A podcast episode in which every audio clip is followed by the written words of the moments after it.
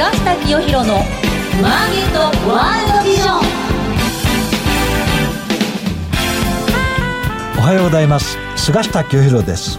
おはようございます。アシスタントの津田まりなです。菅下清弘のマーケットワールドビジョンは企業のトップにその事業内容や今後のビジョンをお伺いする番組です。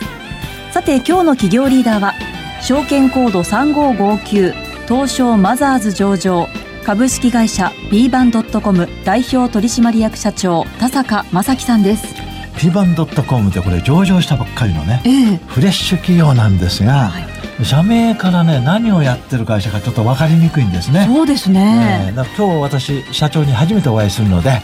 P バンドットコムの事業内容そして目指すところいろいろお聞きしたいと思います。はいたっぷりお伺いしましょう。それでは早速菅下清弘のマーケットワールドビジョン進めてまいりましょう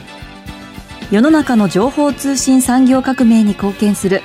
株式会社ビジョンの提供でお送りします。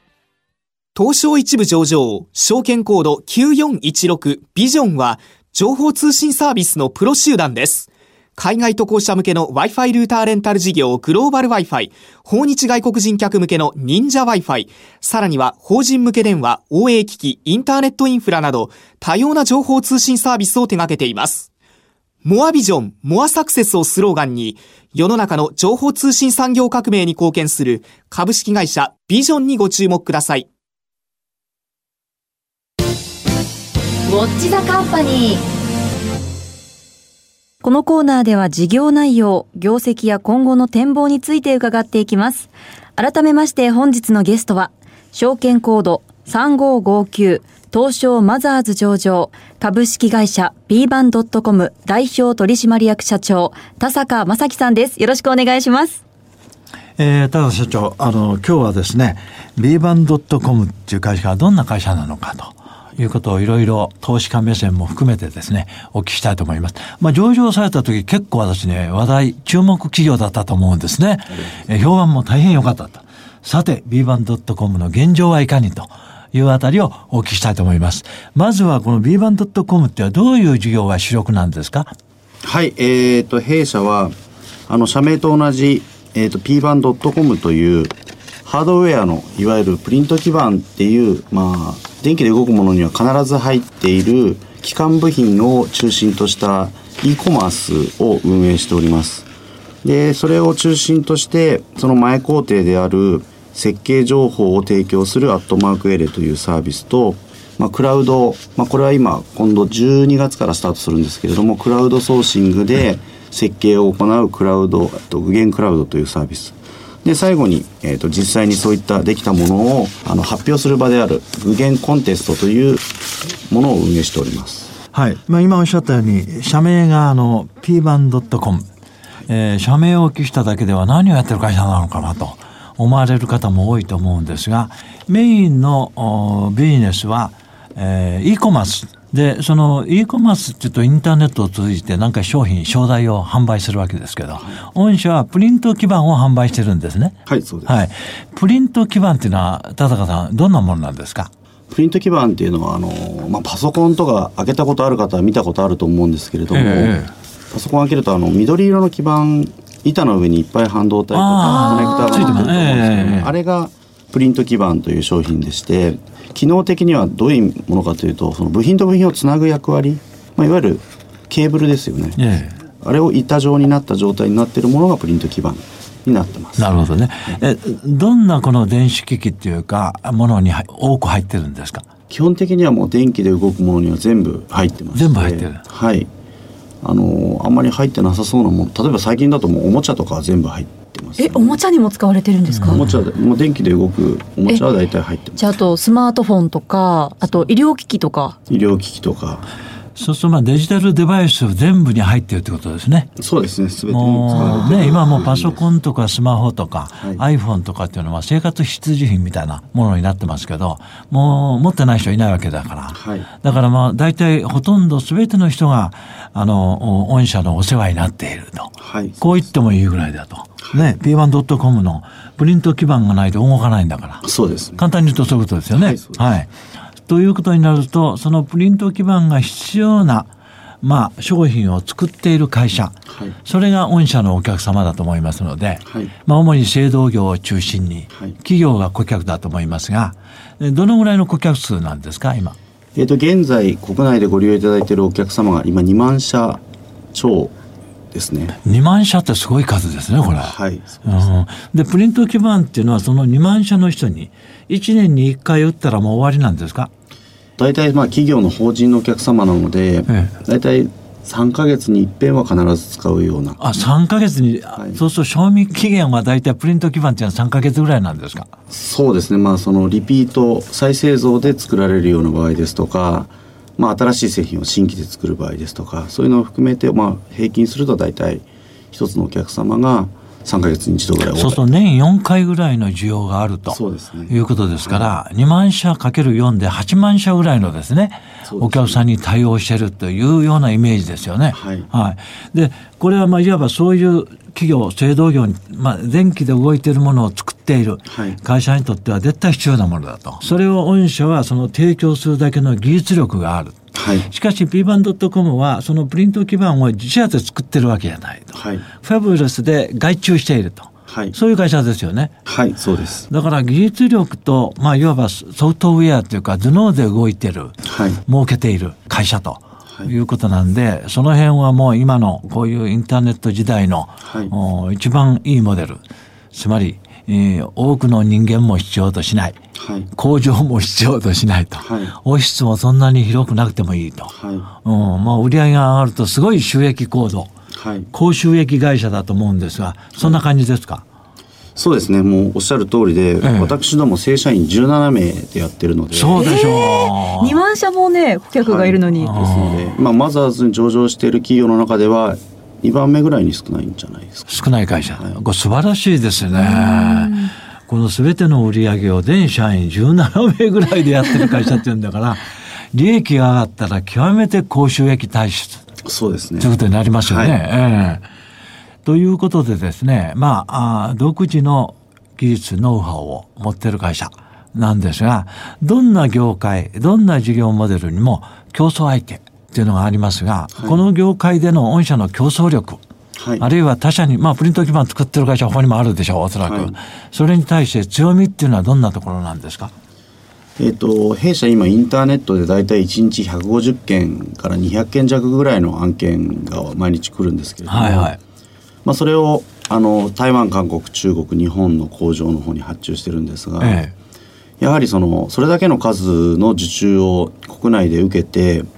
まあ、海外とか国内で振り分けて製造してるっていうのはあまりないんですね。ですのであまあ、そのノウハウを蓄積した、まあ、データをチェックするんですけども設計されたデータを。でそのデータをチェックする、まあ、その技術力の部分ですね、はい。それとあと実際にその工場にそれだけの発注をすることで、まあ、コスト的なメリットの部分。あと実際にまあ物流的なものであの飛行機で海外から持ってくるんですけれどもそういったあの納期の短縮の部分も、はいはいはいまあ、まとめて多くのものを持ってくるということで、まあ、そこがすごく他の他社さんと比べると差別化されてるんじゃないかなと思います。強いと、強みがあると。えー毎日何社ぐらいの注文がありますって。150から200ぐらいそれ毎日あるんですか？毎日あります。すごいことですね。やっぱり日本はすごいです本当それ中小企業ですか？もう本当に大企業の本当に自動車メーカーみたいなところから本当に中小企業まであらゆる業種にわたって。それはそうですよね、ほとんどのそうこういうあの商品っていうのは電気使えますからね、なるほど。しかしそれだけあの多くの企業からの注文が、はい。もうおそらくこれあのインターネットパソコンウェブサイトを通じて来るんだろうとはい。思いますからこれ人手はいらないと、い。しかし来た注文に対して対応だけできるだけのプリント基板をはい。設計、はい企画できるだけの能力が p バンドトコムにないと受注受けられないですからね。はい。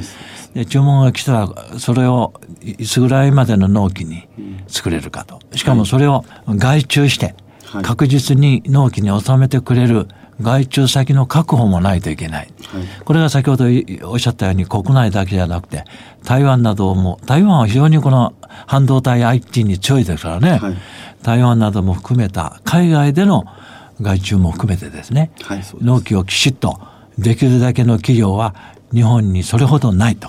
そういう意味では p バンドットコムは、まあ、国内においても非常に独自性、賞味がある、はい、マーケットシェア、プリント基盤のマーケットシェアでは日本ではトップですか？えーと、それがまた全然少なくてですね、ええ、プリント基盤のマーケットっていうのは今大体1兆5000億2000億ぐらいあるのかな。1兆5000億。昔はね2兆円ぐらいはいはい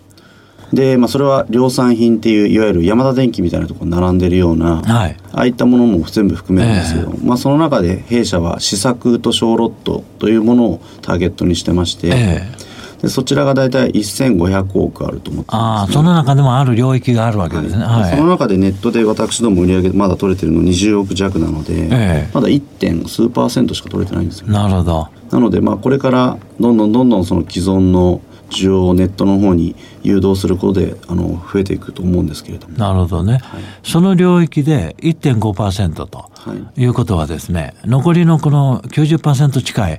のは、その他多数のプリント基盤を作る会社が国内にいるってことですか？そうですね。そういったところで作って、まあ、いわゆる対面でネットではなくて作られてるんだと思います、ええ、そういう意味ではまだこのプリント基盤のあのいわゆる産業っていうのは、はい、軍用活況しているところなんですね。そうですね。昔のあのネット証券ができたばっかりみたいな。あなるほど。今はもうねほぼネット証券に皆さん口座持たれてるとなるほどそうするとこれからの p バンドットコムのその技術力企画力あるいは外注力、があの他社に比べて強いとい。うことになればですね、はい、時間が経てば自然とマーケットシェアは拡大、はい、売上は伸びていくと。こう考えていいですか？はいその通りです。はい、ということでですね今後どんどん売上が伸びてしかも高収益体質の会社だと、私は思うんですがでは足元の業績はどうなのかですね。ちょっと最近直近の業績をあのお話しいただけますか？はい先月ですか？先月、はい、えーと、中間の決算を行ったんですけれども、えー、えーと売上の方が9億4900万円で経常利益が1億2900万円でした、はい、でまあ今期の通期の予想なんですけれども、はい、売上が19億4000万円、はい、で前期比のプラス6%と、はい、経常利益が2億3600万円で前期比7.2%というのを予定しております。はい。まあ、平成30年3月期。2018年来年の予想を今社長からお話しいただいたんですが、はい、え同収同益の予想ということでですね売上はあの6%同経常利益は7.2%同ぐらいを予想されていると、はい、これはこの今期前期ぐらいから見てですね、はい、同じような伸び率ですか？えーとまあ、やはりその私ども3月今年の3月に上場したばかりなんですけれども、はい、やっぱり上場して認知度が上がっているのであの、まあ、上場前に比べるといわゆるその売上高が数千億あるような大手のメーカーさんからの注文がすごく増えてますのでそういった意味ではその予想よりもまあ伸びていると。いうような状況です、なるほどね、はいじゃあこのあの予想は平成30年の3月期にもしかするともっと上振れしてね情報修正するかもしれないなと。そういう期待が出てきますね。はい可能性は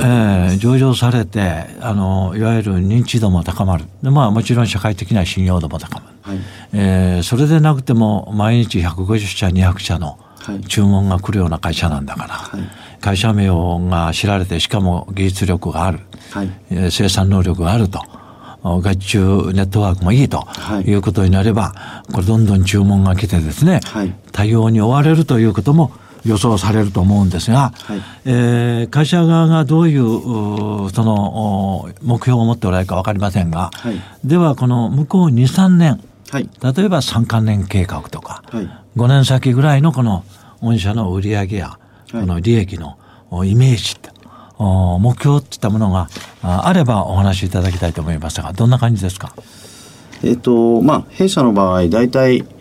売上の部分で、まあ、10%ぐらいずつあの伸びていくっていうような感じの、まあ、数字の目標を掲げてまして、ええ、でまあそれにプラス最近本当に IoT とよく言われてると思うんですけれども、はい、IoT という関連のすごく発注が増えているというところと、はい、先ほども申し上げました、まあ、上場したことによって得た知名度によるまあ、いわゆる大手上場企業からの引き合いが、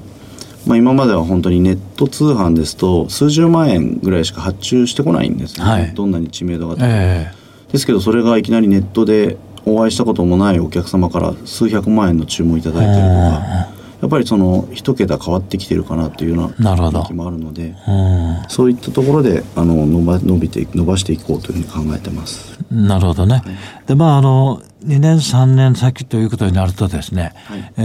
ー業績はさらに拡大すると思うんですが、はいえー御社の業績、売上や利益をさらに上げるためには、はいこれからどんなところに力を入れていきたいですかね？とまず一つ目は、まあ、こういった元からあるこの e コマースの事業をはい引き続き伸ばしていくんですけれども、新しい事業として具現クラウドというクラウドソーシングのサービスを始めます、はいそちらはどういうサービスかと言いますとあの、まあ、日本ってそのこういった設計ができる方ってすごくいっぱいいらっしゃるんですけれども、はいまあ、そういった方たちをネットワーク化してあなるほど。それ面白いですね。はい、うんいろんなそういうあのハードウェアの開発の依頼っていうのを受けて、まあ、それを設計してものにしていくっていうようなサービスを始めます。でやはりそういったものづくりの部分っていうのは日本の強みなので、はいまずそれを国内であの立ち上げてで、まあ、将来的には海外に日本のそういう設計者の方たちの設計力開発力っていうのをネットを通じて提供していくようなそういったサービスに成長させていきたいと思ってます。なるほどね。あの、p バン .com があ一番必要とする、このプリント基盤の設計や、はいあ企画の技能、技術力を持っている人たちを、い。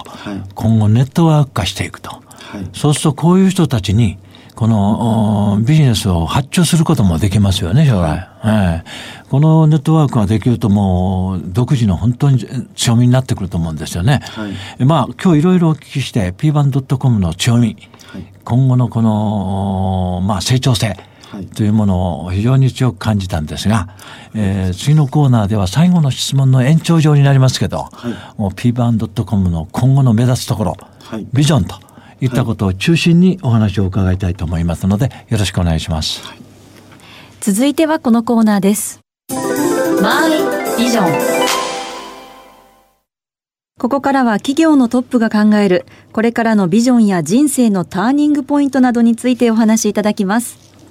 まああのお先ほどね多田さんの方から新しいビジネス新規事業として具現ですか？はい。名称。その具現っていうそのこういうプリント基盤に関わるような技術力を持っている技能者の方々のネットワークをこれから作っていくと、はい。まあ、こういうものものができれば非常にえー p バン .com の企業としての強みと競争力っていうものが出てくると思うんですね。はいえー技術っていうのは人材から生まれるわけですから、はいえーいい人材が確保できる可能性がある。それからえー将来は海外でもですね、この日本の持っている技術を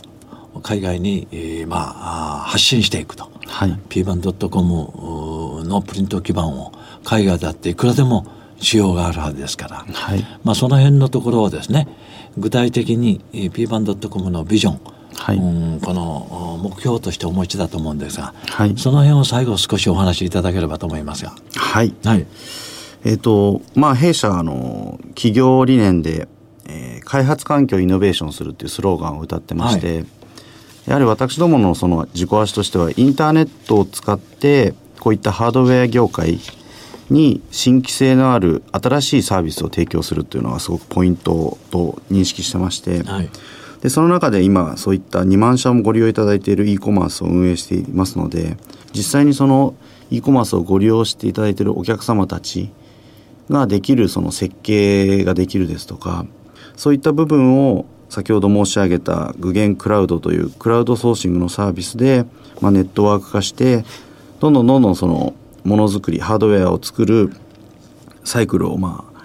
あ上げていきたいなというふうに考えてます。でさらにはそのやはり日本っていうのはその昔からそういった電子電気の方で、まあ、こういった経済成長をしたか国ですのでそのすごいノウハウが溜まってますので、い。そのノウハウをどんどんどんどん海外にインターネットを通じて発信していくことで、まあ、日本からまあできたこの技術っていうものを、まあ、海外の方でも使っていただいてそれをまあ私どもが仲介することであの私どもも成長していきたいなというふうに考えてます。なるほどね、今あのおっしゃったこの p バンドットコムっていう会社はですね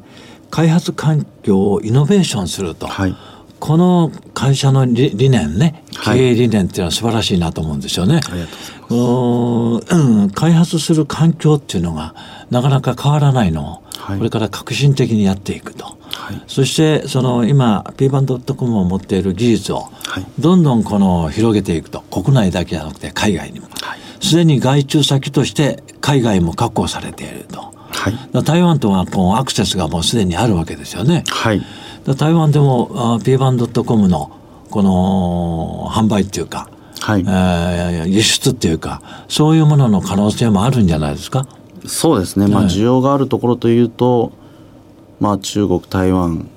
あとはまあシリコンバレーですとか、ヨーロッパとかの方だと思うんですけれども、でこれ今は海外に何か拠点を持たれてるんですか？えっと現状海外に拠点はないです。ないんですか、はい。まあ、今後あの開発していって、はい。まあ、現地の有力企業とタイアップするとかはい。そういう形の方が望ましいでしょうね。そうですね。それなんて言っても社員17名だから、はい、なかなか海外に派遣するには人が足りないぐらいかもしれないですよ。はい。えーそこがまた p バンドットコムのいいところでね、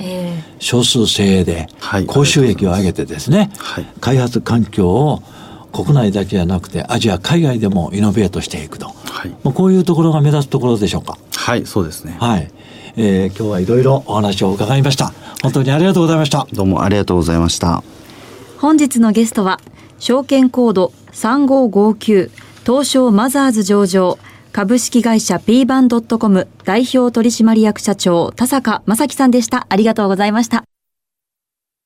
最近海外出張が多くて、その度にスマホの通信環境に困っちゃうんだよね。それならビジョンのグローバル Wi-Fi がいいんじゃない？世界200以上の国と地域で使えるパケット定額制の海外用 Wi-Fi ルーターレンタルのサービス。でも料金高いんじゃないの？全然、とても手頃な値段だし、複数台でシェアもできるから、みんなで使えばさらにお得。セキュリティも万全よ。やっぱり東証一部上場、ビジョンのグローバル Wi-Fi だね。